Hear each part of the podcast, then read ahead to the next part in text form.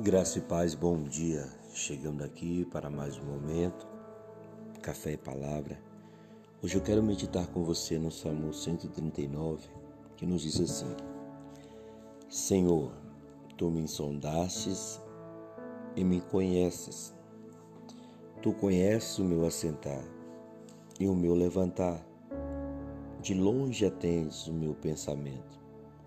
Cercas o meu andar, o meu deitar e conhece todos os meus caminhos. Sem que haja uma palavra na minha boca, eis que o Senhor tudo conhece. Tu me cercaste em volta e puseste sobre mim a tua mão. Tal ciência é para mim maravilhosíssima, tão alta que não a posso atingir. Para onde me irei do teu espírito, ou para onde fugirei da tua face? Se subir ao céu, tu aí estás. Se fizer no Seol a minha cama, eis que tu estás também. Se tomar as asas da alva, se habitar nas extremidades do mar, até ali a tua mão me guiará e a tua destra me susterá. É, nós vamos ver aqui o salmista,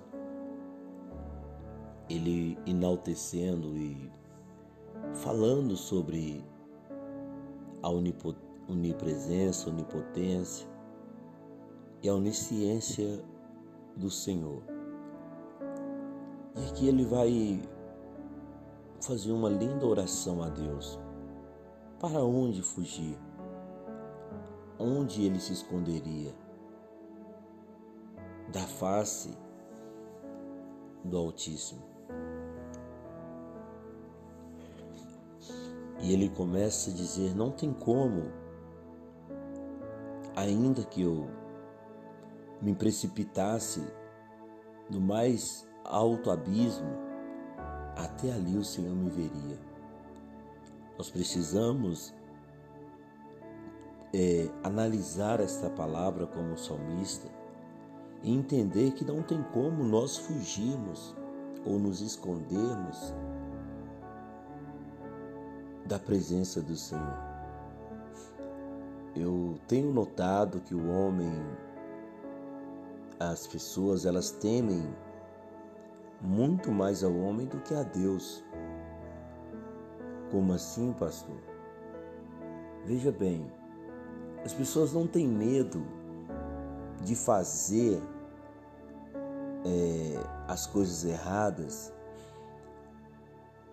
sabendo que Deus está vendo, mas eles tentam encobrir isso do, do, do homem, das pessoas. E eu te pergunto uma coisa: o nosso temor ao homem ou às pessoas é de uma certa maneira equivocada, porque está de uma certa maneira, estamos de uma certa maneira equivocados. Porque o homem, pensa comigo, o homem ele não pode fazer nada por nós, é, eu falo em relação ao espiritual, ao, ao que se refere à salvação da nossa vida. Não, só Deus pode salvar. E se só Deus pode salvar, por que as pessoas não temem a Deus quando fazem algo errado? Muitos pecam, muitos fazem né, coisas que a palavra de Deus abomina e não tem nenhum receio quanto a isso mas querem esconder dos homens. E o salmista está dizendo: não tem como nós escondermos do Senhor. Então a mensagem é, central dessa palavra para mim para você, irmãos, é que nós devemos nos preocupar com isso. Aquilo que talvez você está encobertando das pessoas, do homem, a, a, a pessoa mais importante está vendo. Aquele que pode mudar, aquele que pode te abençoar, ele está vendo. E nós precisamos nos importar com isso. Porque é Ele que nos abençoa, é Ele que estende as mãos, é Ele que ouve as orações, é Ele. Que nós possamos rever nossos caminhos, que nós possamos analisar bem nossas atitudes, nossas, a nossa postura, que nós possamos analisar que caminho nós estamos trilhando. Porque o salmista ele vai dizer assim: sonda-me, ó Deus, e vê se há em mim algum caminho mau.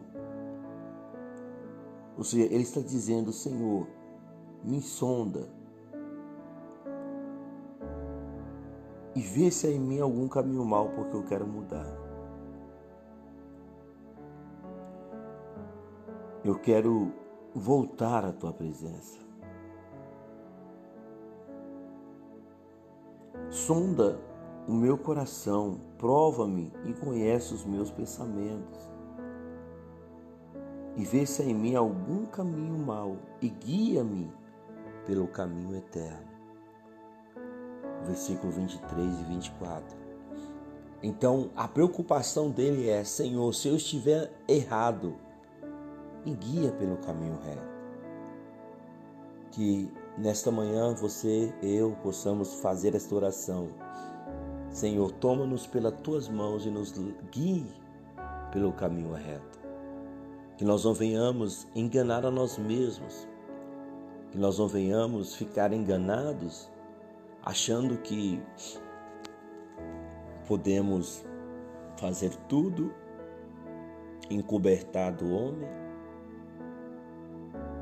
que não que aí tá beleza, mas Deus está vendo.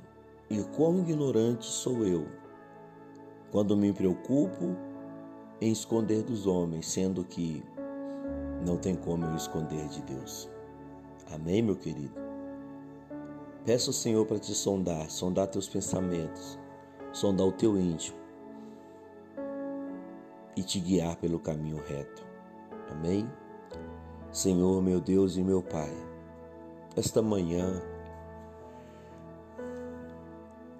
eu te glorifico pela tua palavra, eu te glorifico por aquilo que o Senhor tem feito na minha vida, na vida do teu povo, na vida da tua igreja.